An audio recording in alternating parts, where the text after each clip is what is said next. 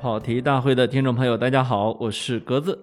我是老潘，啊，这个是我们最近呃一次比较珍惜的见面啊，马上就要见不到老潘了。哎呦我的，对对对对，啊，这个这倒没关系啊，哎，你说这个是不是很少听到人自投罗网再次隔离啊？以至于有人问我说你是不是隔离上瘾了啊？呃，你用隔离的办法让自己这个坐下来，这个写点东西呃。本来我以为你是不想见嫂子，后来想想你你的隔离都是跟嫂子在一块儿的啊，那不会，啊还是一个人，还是一个人啊，啊。这个有些人还是心向自由的啊是啊，啊，真的是你嫂子听着节目你不想过了啊，没办法啊，啊没办法，主要是有原因啊。是有原因。这个，呃，有听众不是一直说啊，我们要为了这个失业的老潘买 T 恤，买 T。恤啊，这是格子，你也是这么吆喝的，对吧？没错啊啊。但是这个悲情的剧目已经结束了，我没想到那个我这么快找到工作，对吗？对 啊对，上一周的时候我就跟大家说啊，你们等着，我下周要宣布。啊哎不行，实际我上我我决定让你拖到下再下一周宣布。对，实际上还不是宣布的时候。哎啊，啊，这个再忍一周，没错，因为什么？因为其一其实下一周要按说也不应该宣布，因为是要憋着发 PR。哎呀，真的对，是。但虽然已经过气老网红啊，你跟你们新单位说一声，再有一个星期呢，就要公布他们的名字了。再不拿点公关费来，这跑题大会以后就是我自己的了。其实很多聪明的听众都已经这个破案破出来了。哎，是通过我发的一我转发的那个什么公众号，说大家给发发啊，这个哎完成阅读量，这一这一看就是对，这一看就是一个打工仔的面目，对吧？哎是，要么是水军，要么是雇水军的人。对对对对对啊对，是。呃，没有，其实我们还是那个先说一下 T 恤啊啊，T 恤，T 恤恤在大家的共同努力之下，哎呦，我那天看到 T 我们的 T 恤工厂啊，把这个造 T 恤的过程拍了个小视频，哎呦，这这是我头一回见啊，对，这是什么叫纯手工打造的啊？我觉得爱马仕或者 LV 不过如此吧。啊，这个其实王晓峰自己印 T 恤也从来没有把这个流程啊给大家公布过。哎，哎，我我突然觉得我们哪天我们要可以把它给公布放出来啊！等等等那个 T 恤绝版之后，我们就把这个啊放出来。啊、这个我第一次发现那 T 恤一开始是切开的，哎，对吧？有点像两片布，就就原来所有的 T 恤都是无袖装啊，一开始三窟窿，对吧？哎，对，而且特别像我小时候啊，那时候办报纸和是印卷子，因为我老爸是老师嘛，我小时候会帮他干什么？推那个蜡纸，嗯，那个蜡纸他刻刻了蜡纸之后。用油墨涂到了一层像沙一样的那个螺上面啊，哎那有滚轴，是然后一使劲按着，呜啊，那个那那一个卷子的字儿就出来了。嗯，按的劲儿大了呢，就一一一一团墨一团黑啊，对吧？嗯，那这个竟然也是手工，就是唰，特别像毕生那个雕版印刷的。我我我怀疑啊，嗯可能就我们这比较像作坊，对，所以大家可以在我们这儿怀到旧。我真是问了一下，说，哎，这怎么这个这手工还这好？要说因为你们量小，这 不能这么说。这都怪我没卖出去。别别别别，实际上得跟大家报一下数。啊，呃，到现在为止已经超四百件了，哎，对吧？是说实话，对于我们一个小众的这这样的一个节目，天哪，听众已经使出了吃奶的力气、啊。我都没想到这么这么多人不是僵尸。哎呦，不是，有些人还买了不止一件儿啊。是，就是在你的这个这叫什么恐吓下，对，呃这个你自从你撤了群以后。那些这个我我看那订单上，我赶紧看一下有没有人退单啊！好在他们没退单，哎说人家说，呃什么呃扎扎格啊 跑了，呃，有有的有的人买一买买买两件儿，说我虽然现在没有男朋友，我以后我要为以后的他买一件儿。然后问大家说我应该买 XL 还是 S 呢？那些买过了的人说，一看见你的踪迹，我看到好多留言哈，啊，我这娘去批人下了单啊，格子提上裤子跑了。嗯，大家可能哎都是开玩笑哎啊，都是对，开玩笑。还是捧场啊，还是观众听众捧场，嗯，而且告诉大家一个好消息啊，就是第一批应该在这个节目播出之后一天就能到哎，啊，虽然量还没那么大啊，就是咱们公布的总数三百以前的那一部分是有望近期拿到的啊。哎，啊，第二批的布料 听说也快进场了。是第二批的布料还还已经出棉花地了，啊、出棉花地了啊！大家开始谈棉花了。没错啊，我们是一个非常好的一个单位啊。对对对，我们争取让大家在夏天过完之前啊。陆陆续续的都穿上这件 T 恤啊！对对对对，我觉得我们怎么着已经比王晓峰的单款卖的好了。那是啊，我们不跟过气的网红比啊。哦，行，我把这期推荐给王晓峰听一听啊，没什么啊。那个这期我们聊什么来着？嗯，是，其实大家可能很多听众都在催啊，都在催着我们聊一个很严肃的一个话题，就是。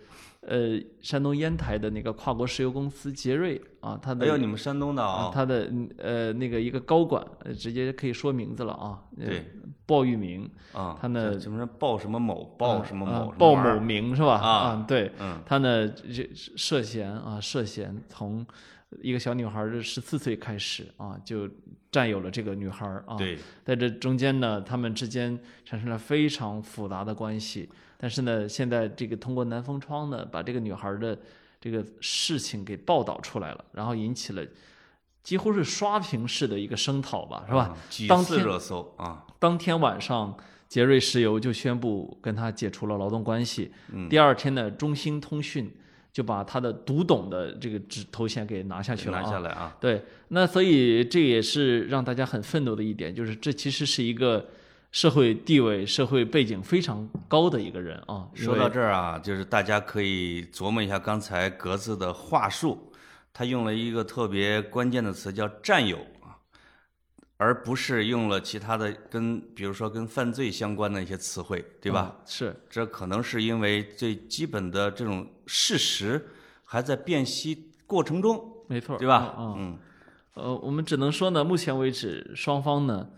呃，女孩方面的说的非常清楚，然后但是这个鲍玉明呢，他自己是法律出身，嗯，然后呢，所以他用了一一些非常专业的词汇啊，比如说在媒体报道里面，我们也看到说没有否认与这女孩发生性关系，对吧？等等的这些，呃，基本事实其实应该是就是在人神共愤的事实层面是确定的，对吧？他们他是跟这个女孩的非常。小的时候就发生了性关系，当然你说法律规定是十四岁之后就可以，那么是不是作为我们的道德，我们就认为十四岁就可以呢？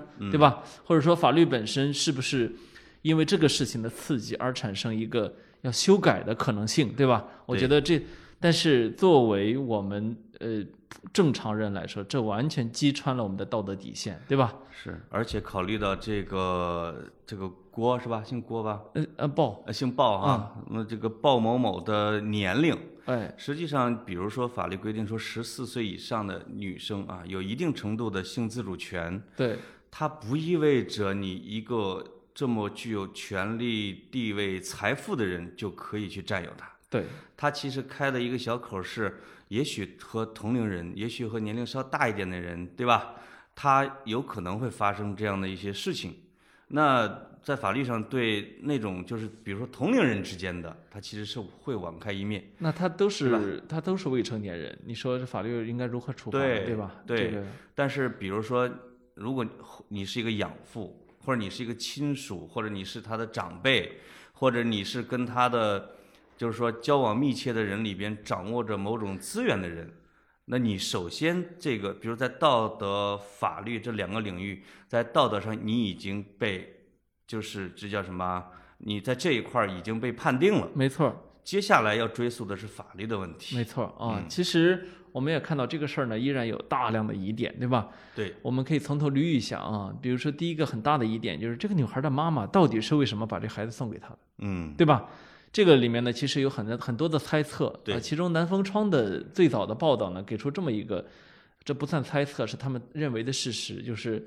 这个女孩的妈妈找人算了一卦啊，认为呢这个需要给她找一个养父啊，这是从迷信的一个角度来去把她给送过去。但这个依然无法解释的是，呃，他明明是要跟这个鲍，就是这个女孩的妈妈的初心是要跟这个鲍某结成家庭，那么为什么单纯的把女儿送给了他，而自己没跟着，对吧？对，呃，这个就是一个很很很，应该说目前为止几乎站不住脚的一个事儿啊。对，这个是这好像也是他妈妈的自述，对这是个他那一方的对这件事情呢，就又岔出了一个支线的一个报道，就是又看到有媒体报道出了说中国存在着送养的黑产业链这个东西，没错，对吧？这也是这也是另外一个可以提供呃参考的一个一个一个侧面，也就是说。呃，因为我们有时候不了解某些群体他的现实的状况或者他的心理活动，他是有可能基于某种的需求，是会把自己的女儿去送养的，对，对吧？只不过他这个年龄真的是当时已经又大了一点，嗯嗯，嗯，而且很多人会去结合一个什么呢？就是这女孩儿在跟鲍某一起生活的时候，已经接近一米七对，哦，一米六几，接近一米已七经，像一个成人呃，是个亭应该是个亭亭玉立的少女了，对吧？嗯所以，呃，很多网友就在说，她送过去的目的是非常不单纯的，对吧？嗯嗯就是从她妈妈这个层面上啊，大家都会看到有很多的指责，甚至有一些人认为，这个他妈妈之所以能够，比如说在南京哪儿能够开什么店，开什么店，是因为这个鲍某啊给他给了他钱，而这个钱为什么要给你呢？对吧？还不是因为你卖女儿，对吧？等等，就是目前为止，关于这个层面上，我们只能说一切都是猜测。对啊，我我们是从传统媒体过来的人啊，是啊，对我们来说，这目前还没有，呃，在基本事实层面还很少很少。对，所以还是那句话，就是其实我们还这个我们所处的阶段啊，还只是处在来这个辨清楚基本事实的这样一个阶段。没错，而即使在这个阶段的时候啊，就是刚刚进入事实部分，已经这个这叫什么网络舆论的这种浪啊，已已经刷屏无数。对实实际上，我觉得是损耗了大量的公众感情在里边。对，嗯啊，大家而且实在是没有耐心。而且我我我们会看到，就我们之前反复说的，自从调查性报道开始非常稀少之后啊，就会出现了这个问题，就是反转这件事情成为任何一个热点伴生的一个现象，对吧？对，你只要这个事儿热啊，大家的第一反应是等反转吧，嗯。啊，一定会有反转的。好，这件事情真的就出现了某种意义上的反转，尽管它的还有可能出现反转之反转。对，尽管它的基本事实是没有没有被动摇的，对吧？对，但是呢，它出现了某种程度的反转，比如说我们看到，呃，财新出了那篇报道，对吧？但财新那篇报道呢，完全没有起到反转的作用，嗯它反而呢把财新置于了一个不义之地啊，嗯，因为财新牺牲了自己啊。那那天呢，呃一个 很基本的事儿就是财新的这个记者姓苑啊，姓苑的一位记者，他发了这么一个稿一个稿子呢，这个稿子后来被证明完全采用的是这个鲍鲍玉明的律师的说法。嗯，这个鲍玉明的律律师的说法呢，后来也经过南风窗直接把邮件截图放出来，是吧？对财财新呢，完完全全采信了其其中的另一方的说法。那么更加火上浇油的是，这个姓苑的记者在朋友圈开怼了，开怼了什么呢？说着这女孩儿是就是想找一个 sugar daddy，嗯啊，想找一个包养她的人，对吧？啊，说这小女孩儿就是一故事会啊，故事会型人格啊，等等，这一这这一些话出来之后，大家都震惊了，对吧？因为，呃，我我对这个事情的一个基本的看法是什么呢？我先说我对这个记者的看法。那因为那天反复的，我不知道为什么，好多朋友都来问我，我怎么评价这个记者？我的评价是，要么是我疯了，要么是他疯了，我俩必有其一，没有共存的一个选一个选项。嗯我说，因为我跟反人类这个事儿，我俩我我我是说不到一块儿去的。嗯，如果一个人反人类，那么对不起，你站在了我的反面，我我自认我是人类，对吧？你认为一个十三四岁的小女孩儿，她被一个四十多岁的男人给睡了，这件事情还有可商量的余地，有这小女孩的心计在里面的话，我认为我们已经失去讨论这个问题的前提了，对吧？对呃，在我看来呢，实际上这是因为财新的报道啊，在国内是以这种严谨和冷感著称的。没错儿，财新的文字其实不好看，就是我们我们都知道财新的文字，就是记者的文字不好看，但是它很它很硬，对它有硬核，硬对吧？对这也是他能得到就是个媒体界和这个公众界比较尊敬的一个原因。对，但是就这一篇的报道的水准来说，是完全不具备财新的水准。对，呃，就是里边，比如说单一信源，这是一个；这是这是记者的问题。没错，啊，包括也是编辑的问题。包括他没出差啊，虽然就是他没有去找更多的侧面或者更多方的对证，他其实是可以做到的，他只不过没因为急着出稿，我觉得这个急着出稿会毁一个媒体。对，另外一个问题呢，就是编辑也有问题，没错，就是这个记者他也说，就是在编辑导语的第三句话特别有倾向性的，他原文里边是没有的，就是当然是可以。就是编辑是推理出了或者推导出了，加进了一个这么能勾人眼球的一个东西，但这就证明了记者的采和编辑的编同时出现了问题。对，这个是不具有才心的水准。第还有一个问题是什么？就是围绕这个稿子产生的这个风波，哎，其实是是有很大的问题。这就说到了你刚才说的，他竟然发了朋友圈对。而且他在朋友圈中表现出了非常鲜明的个人倾向和个人情绪，而这个情绪是错的，是对吧？嗯，虽然我在一个封闭的一个小范围的讨论的环境里边，也看到了他为此的呃反思。他说自己采访有问题，导语有问题，虽然不是他写的，然后发朋友圈是完全错了啊。另外呢，他就不该接这个稿子，因为这个稿子太仓促了，等等。对，那我们脱离这些。整体判断这个稿子，对这整个事件其实没有起到特别正面的一个作用，这一点是非常遗憾的。对，嗯啊，呃，所以我我那天很感慨，因为我刚刚看了财新的一个一个总结，叫《我们在武汉的七十天》。嗯，的的确确，从呃疫情开始到现在，形势很明朗啊，相对来说比很明朗。财新是从第一天开始坚守的，对吧？我们会看到财新的高玉老师啊，他一直带着团队在那边。那么，我那天就想了一个，我说财新在武汉的七十天毁于一个记者的朋友圈，就是我有我周围有很多的媒体圈的人都告诉我说，我很后悔买了三年的财新通。啊，我很后悔，因为武汉这个事情，我我我买了多少多久多久的？这个倒不至于。哎，你你知道吗？嗯，对我跟你同感，但是你知道我有一种什么感觉吗？很多人，这个很多人，我们现在对于这个热点事件啊，都是这个都是这样的，就是就是像就是像把昨天之前的事情全部忘掉了一样的去反映一件事情，对吗？就是呃，从今年。春节以来啊，春节之前的疫情开始到现在，嗯，我已经看到有大量的类似的反转，对吧？对，就是你无论是一个多么经久的品牌，你都有可能在一件事情面前成为一个全民公敌，这让我觉得很可怕。现在的舆论场就要求一个人或者是一个媒体、一个机构要成为一个完美无瑕的完人，而且是要对他对他来说完美，并不是对所有人来说完美，对吗？啊，对，他说这个。完全后悔自己定了三年的财线，其实也等于否定了自己前几个月，对对吧？也因为这件事儿其实是不能抹杀财新在那件事情上的巨大的贡献。那当然，对吧？那当然。而且这个事情呢，这个事情我们已经知道财新做错了，他就把稿子删了。是，并不是说，我其实一直在等的是财新对这个事情做一个说明。对我，我认为他需要道歉。嗯，其实一家像财新这样的媒体，他的道歉不会让他跌份儿的。不会让他失格的。这让我想起了这个《Nature》啊，就是《自然》杂志。哎，他其实最近这几天，前前几天吧，在道歉。对，说我们不该用一个地名儿一开始来称呼一个一个一个，这叫什么传染病？对，啊，这样是不科学的啊。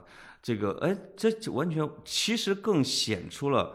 啊，Nature 的权威性和它的这叫什么纠错能力，啊对吧？啊，就是我认为这让 Nature 的这个，如果他是个人的话，让他的人格或者让他的杂志的品格更高了，对吗？对。但是让我非常遗憾的是，Nature 这个这个致歉一出来。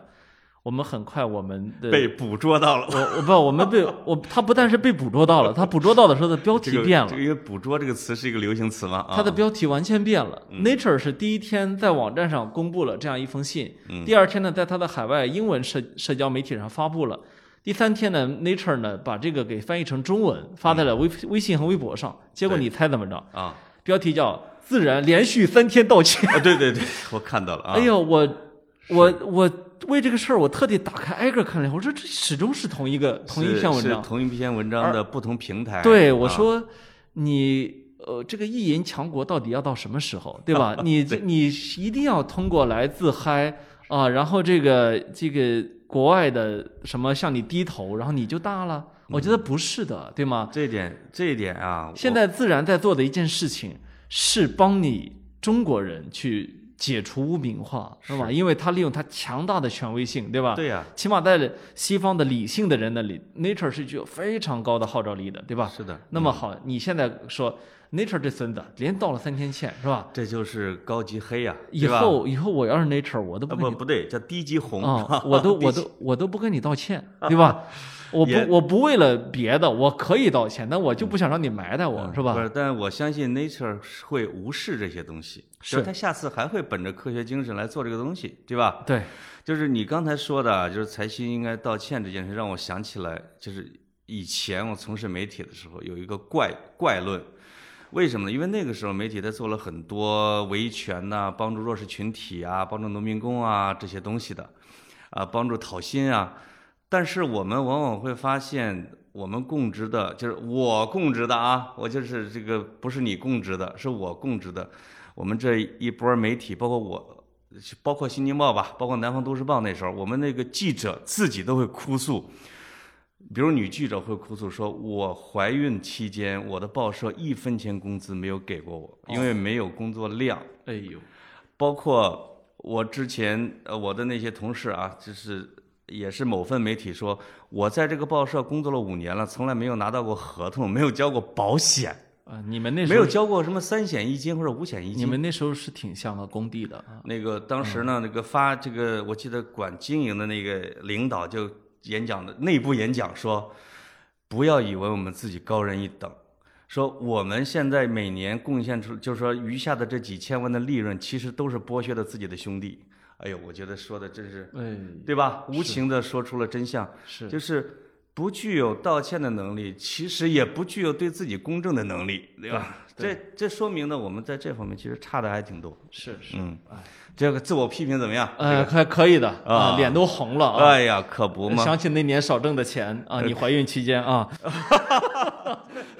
是，哎哎，人家说啊，我这个我我自从你失业之后啊，对你态度就就很很很很冷淡，甚至有不不是冷淡，你就像一个在外边挣钱的老公，回家碰到了他的娘们儿啊，妇女，变了个人，哎呦，拿拖鞋，还有还有听众直接就是真骂在那个留言区骂我，开骂看到了啊，我，好好几好几次了啊，其实。下边反驳的那个听众，我觉得反驳的也不漂亮。嗯，他说：“你懂什么？这就是郭德纲跟于谦儿啊！” 你还你还不如不回啊！你还不如不，你这高级黑，这个是高级黑啊！没有，我这完全是其实是是我们两个的调侃，对吧？我我们这儿需要郑重的做一个说明。嗯，没有幽默感真别听这节目，累啊，真的很累啊！是是是啊！哎，如果对我们俩没有一定程度的包容，比如说啊，未来有一天你或者我肯定会犯错，肯定会肯定会说错话，对吗？啊这是我作为一个人的权利，嗯，这也是我作为一个人的缺点。是。那么好，你如果因为我说错的那一句话而否认，比如说从现在开始我这一百多期节目啊带来的贡献，对，那对不起，我不会向你这样的人道歉，是我一定会把你首先想尽一切办法拉黑，因为我觉得你这样的人打雷的时候先劈的肯定是你，我跟是吧？对。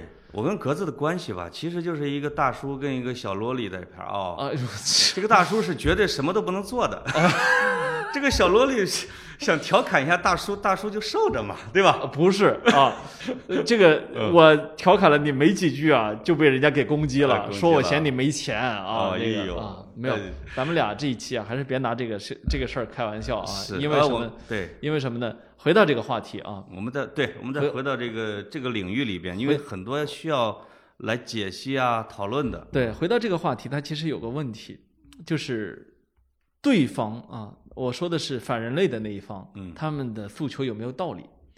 我我我觉得我们一定要去认真的去思考这个问题。如果你这一次不能够去把他们给反驳，这一次不能够说清楚这背后的道理的话，嗯，下一次这帮油腻男人还能干出这些事儿来？对啊。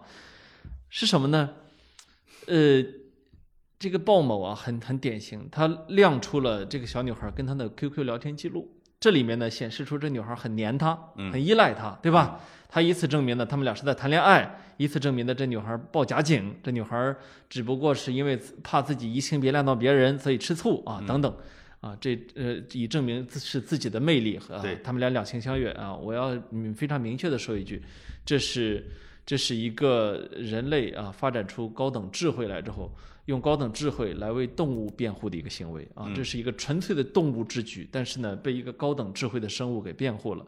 呃，它的点在哪儿呢？就是其实呃，这样的例子已经特别多了啊。对呃比如说，我记得那时候锵锵还在的时候，我曾经去谈过一期房思琪的呃秘密乐园，嗯，呃，房思琪的初恋乐园，啊是叫蜜呃，呃初恋乐园，房思房思琪的初恋乐园，她是台湾的女作家，呃，自杀了，后来叫叫林奕涵，是吧？她写的那这个房房思琪的初恋乐园，它其实讲的就是自己被这个补习班的老师长期性侵，最终精神崩溃掉了，对吧？对然后，但是在这里面呢，她多次的描述过她对老师的这个爱，对吧？她这个她她她她她始终呢，他有就最后多了得多了一种，就是我们现在比较说的叫做像斯德哥尔摩综合症一样的，对吗？嗯，然后后来呢，我在微博上又看到了这么一个，那微博上呢，他有人就讲了这个故事啊，这个故事是二零零五年苏格兰剧作家叫 David Howard 写的一个剧本，叫《黑鸟》。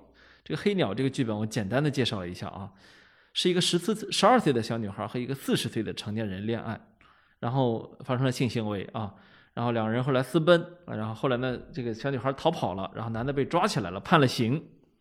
过了十五年之后呢，这个这个男人出狱了，然后这个小女孩呢变成了一个二十七岁的女人，然后来找这个男的，嗯然后这个男的就问她说：“你来干嘛？到底要干什么？”这个女人呢，反反复复呢就想了解清楚一件事儿，什么事儿呢？就是他们当时，他们之间当时究竟是为世俗所不容的爱情呢，还是说只是这个男的有一种特殊的性癖好？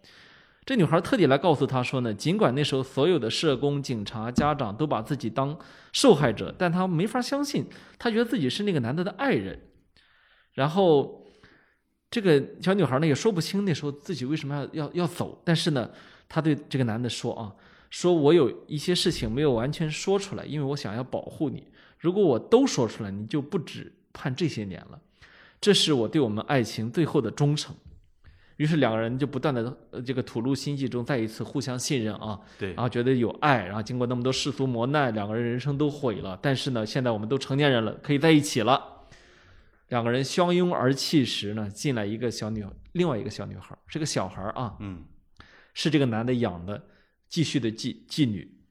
然后这个小女孩对这个男的的亲昵举止和态度，跟当年的女主角一模一样。这个女主角看了那小女孩一眼一眼之后，精神就崩溃了，冲了出去。那么，其实这个故事我是想说明什么问题呢？其实，在心智还未成熟的女孩这里，一个非常成熟的一个男性，壮年男性是非常容易达到这一点的。而且在微博上已经有网友晒出来说，自己当年七岁的时候被十七岁的表哥强奸，后来对表哥产生了莫名其妙的依恋。这个网友发出了这一条，获得了很大的反响之后，他自己说他收收到了成千上万的私信，全部都是有类似经历的小小女孩儿，除除了有一两个小男孩儿是被阿姨给这样给嗯给给折磨过啊，其他的全部都是这样的小女孩儿。也就是说，这样的这样的事情，在这个社会中，它是属于大量存在的黑暗的一面，对对吧？我们我们这样的人有有很多的时候对这种现象是是是是无睹的，有两个原因。第一个，我们的性别，我们是男性，并且你和我现在都是成年男性，对吧？再加上我们又没有基督教的神父，对吧？啊，是啊，对。然后这个神父就弄小男孩了啊，对呀啊，嗯，对对，嗯我们都是成年男性，所以我们很难去，我们没有这样的经历，对吧？第二呢，我们自己不是这样的变态，嗯所以呢，我们不往这方面想，这两点呢，导致我们很难去理解其他人。但是呢，当我们意识到有这样的现象之后，我认为像我们这样的人有必要去站出来，有必要去说个不。这个不呢，其实是其实是说给我们我与我们我们的同柴听的，嗯，因为最方便干这件事情的，正是像你我这样的人，对吧？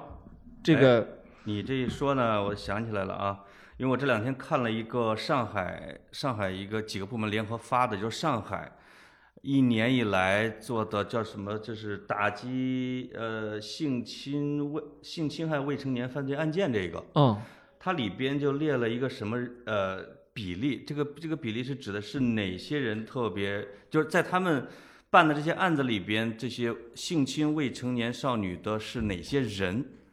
排名第一的是邻居，嗯百分之二十四点三，网友百分之十三，课外辅导老师百分之八点八，这个就到了房思琪的那个、没。错啊、早恋百分之五点四，学校教师百分之四点一，亲属百分之四点一，同学二点七，其他熟人百分之十。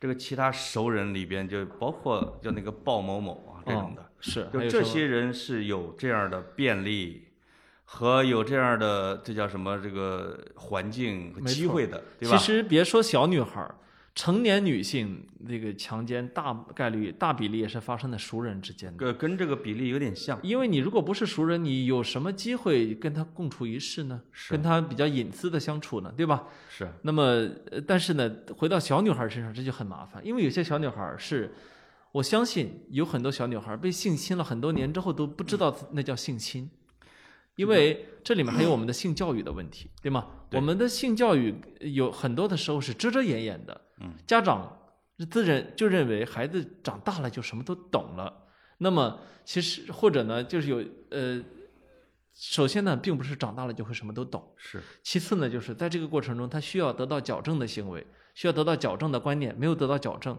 对。所以，呃，我我有朋友他们去办了一个公益组织，那公益组织呢，就是去各种西部山区、贫困地区呢，给留守儿童、留守的女、女童讲课，讲课告诉他哪儿不能被人碰，嗯就是这个是需要讲课的，以及当有人要碰你这里的时候，你应该说什么、做什么，嗯来去给那个人一种来自社会的恐吓。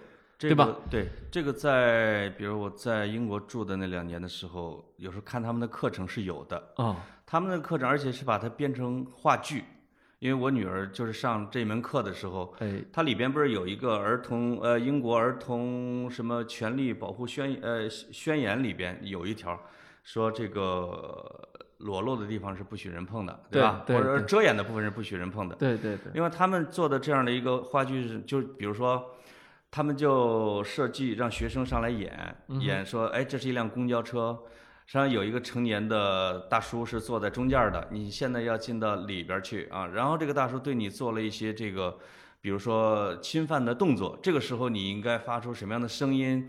你应该怎么警示？你应该怎么去报警？然后老师说了这些之后，把这个剧情让小朋友要自己亲身的去把它表演出来。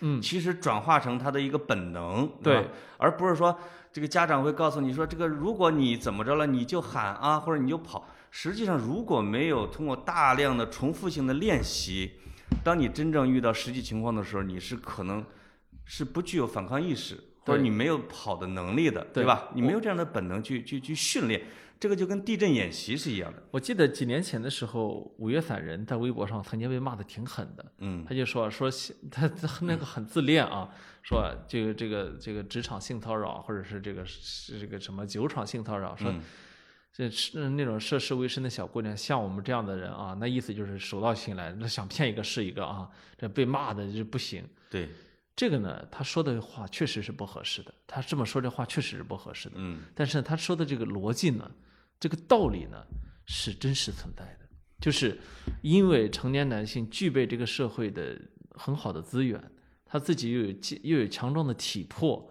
他又有很多的这个与人相打交道的智慧。对，那么当他面对一个一单纯的像一张纸的小女孩儿的时候，他首先他很容易有那种像偶像一样的魅力，对吗？他来自异性的强大的吸引力，对吧？对。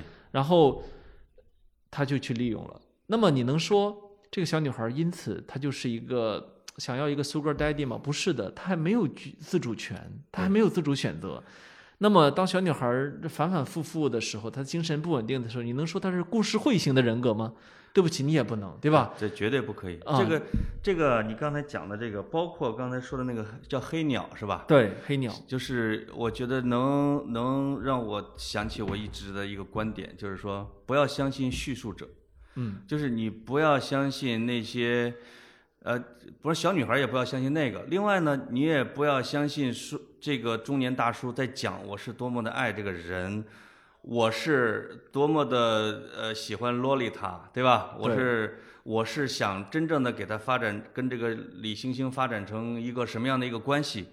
你千万不要相信这种叙述，因为这种叙述是往往是一种谎言。你只需要基本的事实，就是你不能对未成年人做这个事情，他允许也不行，没错，对吧？嗯，即使这个女孩在讲我如何的依恋他，我如何的喜欢他，那也不可以，这是一个铁律，是一个底线。因为人们往往有时候会被这种叙述所软化、所感动，甚至我经常有个观点说，中文系的不要当记者，就是这个原因，就是太容易被采访对象带着节奏走。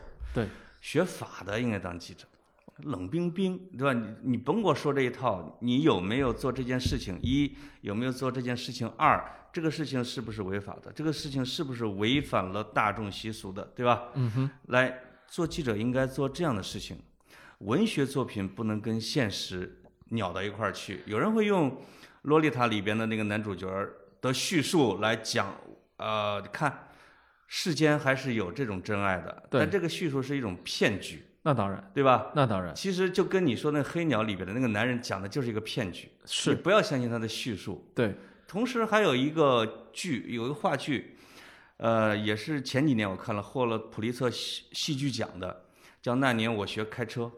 这个开车，他那个开车是比现在老司机那个开车要早得多，人家是一二十呃二三十年前、几十年前的一个剧。她就是一个女一个女孩长大以后在回忆她小时候开车跟她姨父的事情。她姨父是一个有战争创伤的一个人，一个 loser，一个酗酒者。她姨父非常爱她，发誓要他俩要私奔，要等到她成年的时候去向她求婚，看上去像一个特别好的一个人啊。我们在看这个剧的时候，就跟你看《黑鸟》的前半段，甚至结尾之前都一样的。但这个女孩在生活中其实是支离破碎的，她毁了的生活，她逐渐的回忆、回忆、回忆到这个剧的最后的时候，他想起来，他在他十一岁的时候，他的姨父侵犯了他。这整个的结构，这个是是一样的，就你再再完美的叙述，都抵不过铁一样的事实，没错，对吧？嗯。嗯，所以其实这个地方还有个还有一个很很大的问题，就是你刚才说到了说到了叙述啊，很多的时候这叙述者对自己也是洗脑的啊，他也是为自己找这个所谓的合理性，对吧？对如果你现在去找到鲍玉明，你问他委不委屈，他可能会觉得我很委屈，他有可？能是发自肺腑的，觉得委屈，对吧？啊，那但是呢，我我们如果我我们是人类是由故事来维系的，但是如果我们没有从故事中辨别真伪和和把它给拉一条警戒线、红线的能力的话，我们这个人类是随时随地可以回到禽兽那一步的，对吧？是的，在禽兽的时候，当然是它在不同的阶段都可以进行这个性生性活动，对吗？嗯，呃，同时还有一点就是这个地方一定要把它跟隐秘之爱区隔开来，对吧？人类有很多难以启齿的隐秘之爱啊，有很多种不同的爱的类型，对吧？甚至在性别研究者的那个课题上面，其实人类的性别都有特别多，对吗？对，啊、那么这里面有多少种爱的类型不知道，但是这一切的这种这些爱，它一定是有它的底线的。一个老男人去，呃，不用老男人啊，就我这个岁数的男人去去去勾引、去睡一个十十三四岁的小女孩儿，他都是击穿人类底线的一个行为。他这不叫隐秘之爱啊，对，因为没有任，其实是没有任何的反抗能力和鉴别能力，而且利用了他对人类这种这叫纯真的信任，没错儿，对吧？这这种实际上就是针对，比如说未成年人的犯罪，在为什么在监狱里边也会被认为最下等的犯人？我们看到很多电影，是，这个犯了凶杀罪的人就是杀人了哎啊，这个是杀警察了，进去之后可能是老大，对对吧？你是一个小偷，你进去你可能就是一个中不溜黄花鱼的。哎，突然大家说这个人犯了鸡奸罪，或者这个人是呃性侵了未成年人，对，他一定会在监这个监狱里边被人叫叫什么？就是直接，我天，就当不成人了啊！没错警警察有时候这个让这个这种犯罪嫌疑人交代的时候说，我可以把你送进监狱，是你知道那个后果吗？是，这个人就会吓得魂不附体，因为连犯人都知道这是最为人类所不耻的一种犯罪行为。没错。对吧我们知道西方有一种叫 Amber Alert，是吧？嗯就是所谓的，如果当有这种行为发生的，你可以去拉响它的警报啊。对这个其实说明这是全社会对这个事情的一种高度的提防，对吗？对，保护未成年人，保护我们的孩子，保护我们的下一代，这是人之为人啊，而而不是而不是人之为牲畜的一个很重要的一个底线。对，所以我们经常说在，其实，在人伦或者在人类有有一些最大的底线，是超越法律之外的啊。比如说虎毒不食子，这是无论这个说动物界还是整个人类界，就是保护下一代，无论好人还是坏人，对，你都要有这样的共识。比如说善待父母，对吧？这是这是一个非常大的一个，就是我们说这个人坏坏是是一个黑帮，这个人是一个杀手，但是他孝顺老娘啊，哎，啊，这个人呢，他在我们的心目中，他这个人格呢，就他还可以当李逵好了一点，对，啊他会好了一点。你是会发现，这些是我们应该共同遵守的这种底线没错，啊。这个破了，那你就整个的这这叫什么？人类的秩序，或者人类在这个世界上，在这个地球上存在的意义也就不存在了。对，所以在这里我其实我想起我今天的一个遭遇来啊，嗯，我今天呢跟你怎么了今天？没有，我今天我今天跟一个人起了冲突，嗯我发现我跟很多网友正好反过来啊，他好多网友喜欢在网上当杠精，但他线下怂的不行啊。啊，我呢，其实在网上你，网上也不怂，我在网上 网上往下双不怂。我我没有，我是说我真正抬杠，我喜欢在线下抬。嗯，为什么喜欢在线下呢？我不是说我这人喜欢抬杠，而是当遇到不公的时候，我觉得我挺难忍的。嗯，所以呢，我今天呢是被一个人恶意刁难啊，恶意刁难之后呢，我我一阵儿把他给弄得没下来台，最后这在他冲向我的时候，他周围的人把他拉住了啊，啊，这是一个一个很简单的一个过程，我们没有起这种动手的冲突，但是在语言上呢，他可能说不过我啊，呃，我是这几年从来没见过你跟别人动手，我还啊挺想见一下。不行。山山东的相妈，哎，啊你惹不倒，天天蹲那儿写写东西的人啊，不敢跟人动手，对吧？呃，那这身板不行，这个你别说别的才遇上兵啊，这叫什么什么什么有理说不通。哎，你把我哪个手指头打的不舒服了，我都好几天没法干活儿。所以，对，所以咱们只动口不动手啊。嗯然后我我在我这个平息下来之后，我就坐那儿想，我想，你看啊，我我呢这个学历也还行，工作也还行，然后呢，我呢还是个成年的男性。，这期节目下面又有人评论了，格子太傲娇了。呃，不，咱们 咱们就就把我放到社会里面去，咱们哦用第三方的视角去看啊。哎，好，然后呢，我还是个成年的男性，等于说呢，其实在这个社会里面，我和你这样的人都是属于强势群体，对吧？呃，我弱势。呃，你主要是胖弱势，哎，哈，哦，我现在都不能说你胖了，说你胖都是一种啊 bullying 啊 bullying，对嗯嗯对。你看，像我们这样的人啊，我们都会经常遇到不公，对吧？我们会遇到很很不公的事情，嗯遇到完全的难以下咽的事情。如果不是呃这个脑子特别好使，或者是嘴巴特别好使，有些都摆不平，是吧？然嗯不后，过不过我们俩所说的我们遇到的不公，比起这个社会有些人遇到真正的不公，那还是要听我浅层很多。你听我说嘛，你听我说，对。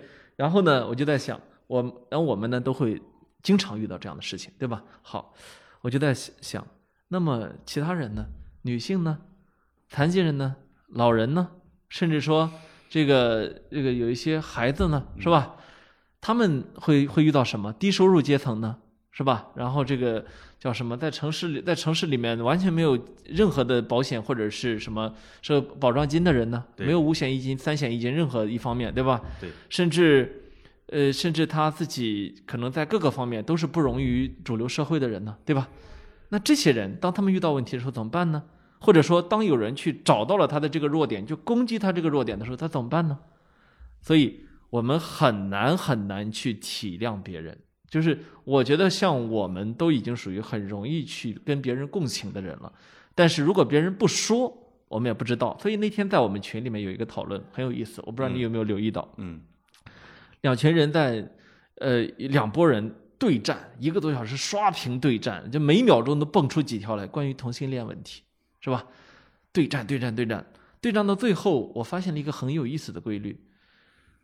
呃，正方全是女生，反方全是男生，这是我始料未及的。啊！所以我我一下子就感觉，哎，我那我有点奇怪，这个女生是支持同性恋还是反对同性恋？他们认为应该给同性恋更多的宽容。哦。哦哦，对，就是宽容的那一方是女嗯。是女性，但是我我所以，我那天我一下子就想到，哦，其实，呃，被成为过弱势群体的人是很容易理解弱势群体的，他有他有感同身受的共情的能力，所以在这个鲍玉明和这个性侵这小女孩儿好几年的这个事情出来之后，第一时间站出来的全都是女明星，嗯，是吧？所谓的姐姐们来了女了，明星、女律师，对，对吧？啊、所以所谓的姐姐们来了。那么后来好多男明星开始跟上来，但是他们说的话好多驴唇不对马嘴，对吧？好，呃，这个他们说的话根本就是在这个场合里面，有些人说的话是不合适的，嗯，但是他没意识到不合适，他认为自己也在去帮助这个小姐，没有。这个不是你其实在往人家的伤伤口上撒一把盐，这个不是纯天然的，它没错不是一下就本能的去，比如说我要为这个发声，我我马上会对他产生同情，他是认为我应该同情，对吧？哎，我是时候发个声了，不然这大家老在指责我们、骂我们，对吧？他他是这样的一个一个，所以 对所以你说这件事情有多难呢？为什么这样的事情发生之后，呃，一个一个人的微博可以收到上万条私信，都是讲同样的经历的，但在此前从来没有出现过呢？嗯，就是因为其实我们根本没有给弱势群体表达出来的机会。嗯，我们的我们是以一种惯常的一种呃沿袭下来的一种认为很正确的方式思维定式在生活着，对吧？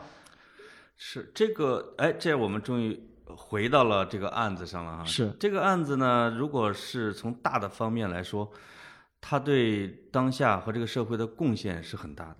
它会让，比如说立法者、执法者，会让律师群体，会让媒体，会让公众，对，比如说未成年人权益的保护，会特别认真的上升到一个很高的一个层面上，对吧？是这个是一个特别大的一个收获。但是如果回到这个案子的本身，我我还是挺想，比如咱俩预测一下啊这个案件的走向和那个鲍某某他的结果的啊，我觉得我们可以简单的分析一下。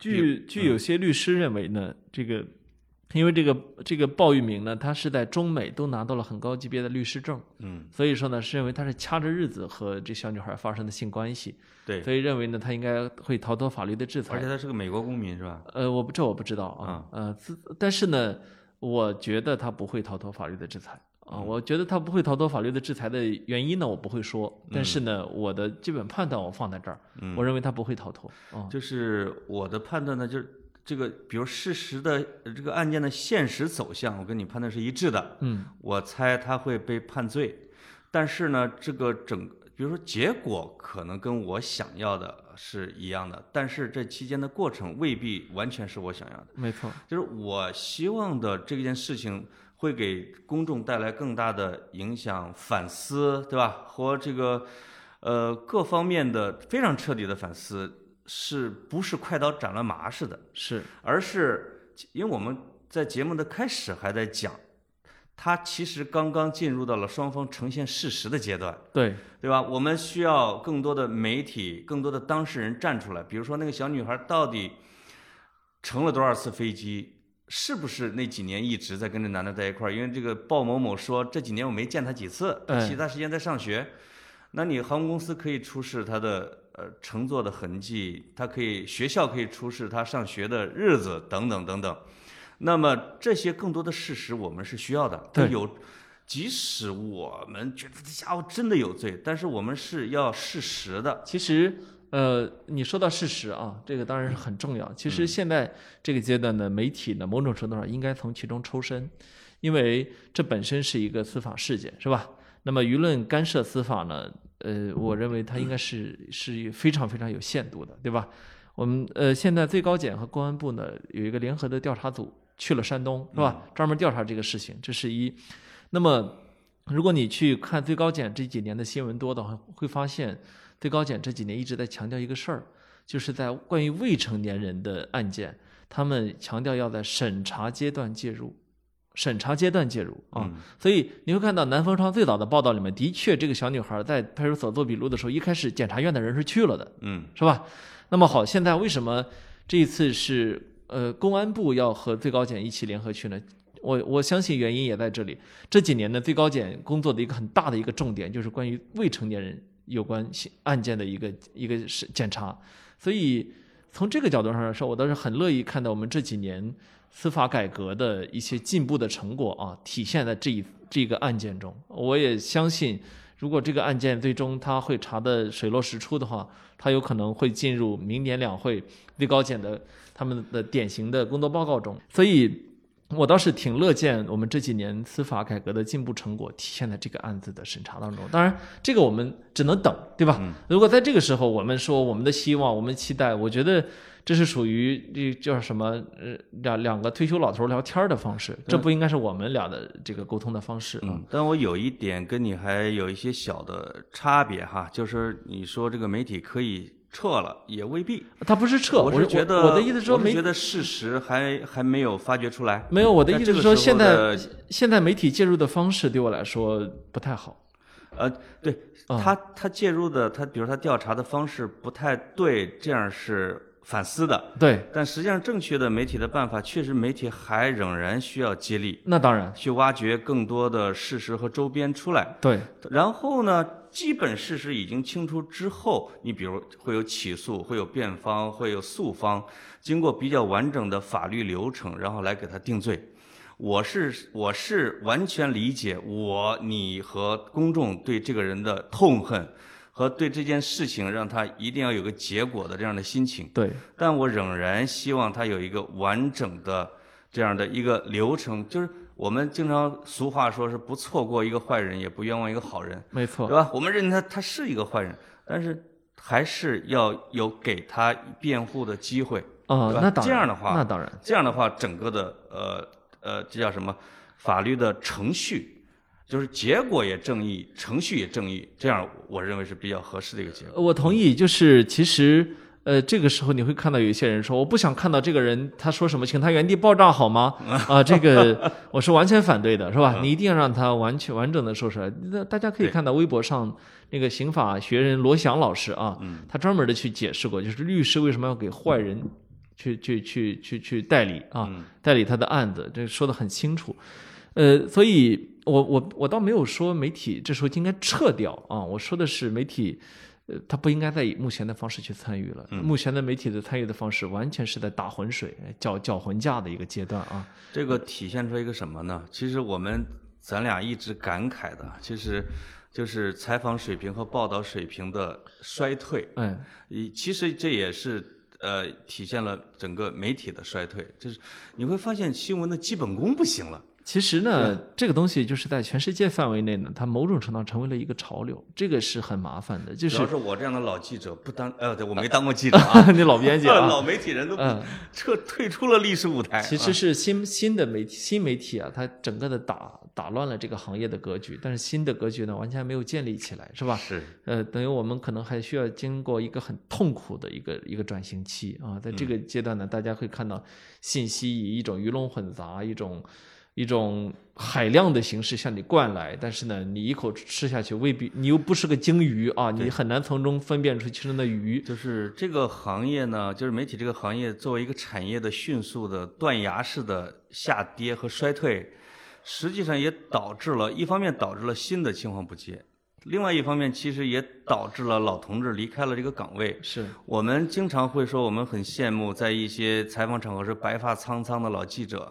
啊，这个非常冷静睿智的在发问，他写的报道那是经过，因为他有他有经验的判断在里边，对吧？他经历了无数这样的，比如案子啊，或者事实啊，或者是受访者，他有他的辨别的能力。